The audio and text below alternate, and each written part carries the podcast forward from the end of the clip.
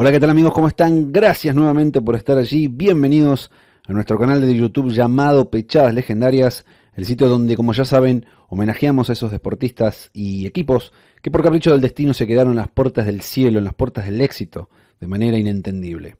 En el día de la fecha dejamos por un rato nada más, les prometo que por un rato nada más, el fútbol argentino, cruzamos el charco para irnos al viejo continente y nos vamos a meter de lleno en intentar entender cómo Francia se quedó afuera del Mundial Estados Unidos 1994, teniendo todo, créanme, todo absolutamente a su favor. Como siempre, el informe. Todo comenzó el 13 de octubre de 1993. Francia, que no había podido clasificar al Mundial de Italia 90, quería volver a la gran cita mundialista a la que no se hacía presente desde México 1986, cuando su figura más destacada era Michel Platini. A falta de dos fechas, la matemática era muy sencilla en el grupo 6 de las eliminatorias europeas. Si Francia obtenía un punto de local frente a la débil selección de Israel, volvía a un mundial después de ocho años. El equipo liderado futbolísticamente por Eric Cantona en vísperas del encuentro frente a la nación de Medio Oriente lideraba el grupo 6 con un total de 13 unidades, en tanto que su más próximo perseguidor, Suecia, ostentaba 12 puntos seguida por Bulgaria con 10 unidades. Con el boleto para el Mundial de Estados Unidos a tan solo un punto de distancia, ya que en esos años la victoria valía dos unidades, los galos arrancaron perdiendo el match frente a los israelíes que se pusieron en ventaja gracias a un gol de Ronen Harasi. Minutos más tarde del gol visitante que encendió las alarmas en el Parque de los Príncipes, Francia hizo pesar su localía con dos goles fugaces para irse al entretiempo con un 2 a 1 parcial. Ah mais nos amis de Chanel sont sur tous les coups avec François Charles Bidot, mais avec ce terrain-là, ils peuvent glisser. Ce sont des choses qui arrivent. Attention, Ginola. Allez Franck Allez Franck Et voilà Allez Franck Au ras du poteau, égalisation de Franck Sauzé et qui en marque un autre qui ne l'est pas moins. Non, la tête de Harazi, une deuxième chance pour Didier Deschamps. Pied gauche cette fois. David Ginola face à Alphon. Oui, ben oh qu'elle est belle Oh qu'elle est belle Sabiendo que con la victoria e inclusive un empate los locales volvían a disputar una Copa del Mundo, el segundo tiempo se fue muriendo lentamente hasta que a los 83 minutos ella, Alberkovic, silenció el Parque de los Príncipes con un inesperado 2 a 2. A pesar del sorpresivo empate, Francia no veía con malos ojos la idea de repartir puntos, ya que con una unidad su clasificación estaba asegurada. Sin embargo, en la última jugada, Reuben Atar clavó el tercer gol visitante dejando a la selección gala sin unidad y sin billete mundialista a falta de una fecha. La derrota frente al último equipo de la tabla fue un golpazo para Francia, que si bien aún dependía de sí misma para ir a Estados Unidos, debía enfrentar en la última fecha a la Bulgaria del crack del Barcelona, Christos.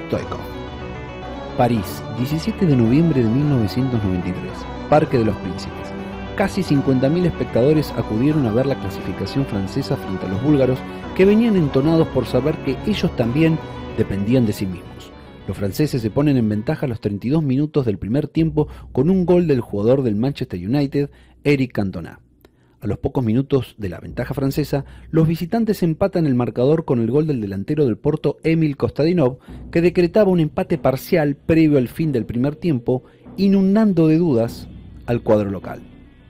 Sin arriesgar demasiado y con llegadas aisladas por parte de ambos equipos en la segunda mitad, Francia se aferraba al reloj que cada vez se acercaba más al pitazo final. No obstante, la pechada legendaria siempre puede hacer de las suyas.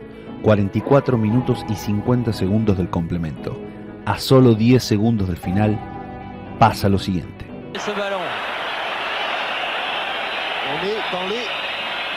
10 secondes de, la fin du temps réglementaire. Penef loin devant. Attention. Attention Costadinov. Oh, but oh à 10 secondes. C'est la fin. À 10 secondes. À 10 secondes. La Costadinov qui m'a. Aïe aïe aïe aïe aïe aïe aïe. Quelle catastrophe. 10 secondes de la fin.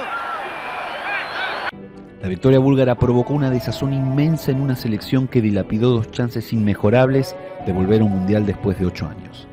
Francia, que cuatro años más tarde organizaría su segundo mundial, que finalmente terminaría ganando, sufrió en carne propia una de las más grandes pechadas legendarias de la historia de este bello deporte, cediendo su lugar de grupo a Suecia y Bulgaria, que casualmente se verían las caras en el partido por el tercer puesto del Mundial 1994 para finalizar con esta pechada legendaria, y como suele ocurrir en este tipo de derrotas, los chivos expiatorios emergen al mejor estilo Prato versus Flamengo.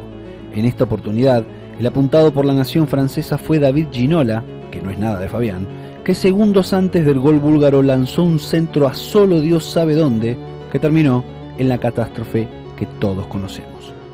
Apenas horas más tarde de la descalificación, el entrenador galo admitió a la prensa, cuando Ginola tenía esa falta cerca del banderín, el árbitro tenía el silbato en la boca, pero decidió enviar un centro de 60 metros en lugar de conservarlo y provocó la contra de los búlgaros. Lo cierto es que para el delantero galo fue el cierre de su carrera con la camiseta blue. Desde aquel partido fue crucificado para siempre. Tuvo que mudarse a la liga inglesa y en la selección apenas pudo disputar 17 partidos.